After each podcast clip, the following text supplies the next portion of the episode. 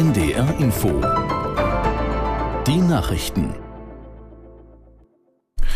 Ungleich 18.30 Uhr mit Martin Wilhelmi. Deutschland will offenbar im kommenden Jahr die Militärhilfe für die Ukraine verdoppeln.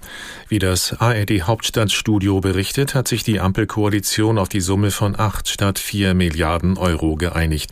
Aus der NDR Nachrichtenredaktion Marei Biermann. Demnach soll die Erhöhung in der kommenden Woche im Haushaltsausschuss beschlossen werden. Verteidigungs- und Finanzministerium haben sich bisher nicht geäußert und verweisen auf die noch laufenden parlamentarischen Verfahren. Am Donnerstag berät das Gremium in der sogenannten Bereinigungssitzung über die endgültigen Ausgaben für 2024. Dort müsse auch beraten werden, aus welchem Topf genau das Geld kommen soll, sagte die verteidigungspolitische Sprecherin der FDP Strack Zimmermann auf NDR Info. Ihre Ihrer Ansicht nach ist die Botschaft, dass Deutschland weiterhin gewillt ist, die Ukraine konsequent zu unterstützen, wichtiger als die Frage, woher das Geld komme. Israels Premier Netanyahu hat ein Abkommen mit der Terrormiliz Hamas über die Freilassung weiterer Geiseln angedeutet. Je weniger er darüber sage, umso mehr erhöhten sich die Chancen zur Umsetzung, sagte er im Interview mit dem US-Fernsehsender NBC. Aus der NDR Nachrichtenredaktion Sören Harms. Falls die Hamas Geiseln freilasse, geschehe dies allein aufgrund des militärischen Drucks durch die Bodenoffensive, sagte Netanyahu. Israel habe zudem angeboten, dem Shifa-Krankenhaus in Gaza Treibstoff für seine Stromgeneratoren zu liefern. Dies habe die Hamas aber abgelehnt. Ein Sprecher am Grenzübergang Rafah nach Ägypten teilte mit, heute seien mehr als 800 Menschen ausgereist. Damit hätten in den vergangenen zehn Tagen rund 2700 Ausländer und Palästinenser mit zweiten Pass den Gazastreifen verlassen. Darunter waren nach Angaben des Auswärtigen Amtes in Berlin auch mehr als 280 Deutsche und ihre Angehörigen. Ein wichtiger Zulieferer des Autoherstellers BMW soll in Marokko Umwelt- und Arbeitsstandards verletzen.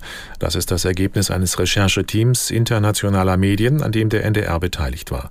Aus Hamburg Verena von Ondarza.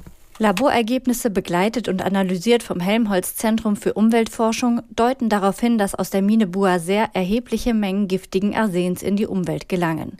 Zudem erheben aktuelle und ehemalige Arbeiter der marokkanischen Kobaltmine den Vorwurf, der Minenbetreiber halte internationale Standards zum Schutz von Arbeitern nicht ein. Das zeigen Recherchen von NDR, WDR und SZ gemeinsam mit dem französischen Medium Reporter und dem marokkanischen Medium Havamich. BMW teilte mit, man habe den Zulieferer in Reaktion auf die neuen Recherchen um unmittelbare Prüfung gebeten. In Spanien sind landesweit Hunderttausende Menschen gegen die geplante Amnestie für katalanische Separatisten auf die Straße gegangen.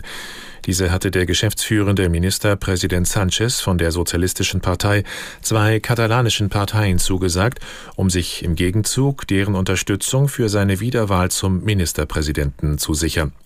Allein in der Hauptstadt Madrid nahmen Behördenschätzungen zufolge etwa 80.000 Menschen an den Protesten teil, zu denen die konservative Volkspartei PP aufgerufen hatte. Bei der Parlamentswahl im Juli hatte Sanchez Partei zwar weniger Sitze erhalten als die Konservativen, PP-Chef Fejo war es aber nicht gelungen, eine absolute Mehrheit im Parlament zu organisieren. Noch das Wetter in Norddeutschland. Heute Abend gelegentlich Regen. In der Südhälfte von Niedersachsen her häufiger trocken bei 4 bis 9 Grad. Morgen auf die Ostsee abziehende Schauer. Im Tagesverlauf in Niedersachsen verbreitet Regen bei 7 bis 12 Grad. Und am Mittwoch weitere Regenfälle, nur selten etwas Sonne, 8 bis 12 Grad. Am Mittwoch wechselnd bis stark bewölkt mit Schauern bei 7 bis 11 Grad. Das waren die Nachrichten. NDR Info. Themen des Tages. An diesem Sonntag schauen wir in den Gazastreifen. Die Hamas habe keine Kontrolle mehr über den nördlichen Teil, heißt es von israelischem Militär. Außerdem, die Bundesregierung will in den kommenden Jahren die Militärhilfe für die Ukraine verdoppeln. Und ein Rechercheteam von NDR, WDR und Süddeutscher Zeitung hat Umweltprobleme beim Abbau von Kobalt in Marokko aufgedeckt. Ich bin Michael Latz. Guten Abend. Im Gazastreifen gehen die Kämpfe zwischen der israelischen Armee und der radikal-islamischen Hamas unverändert weiter.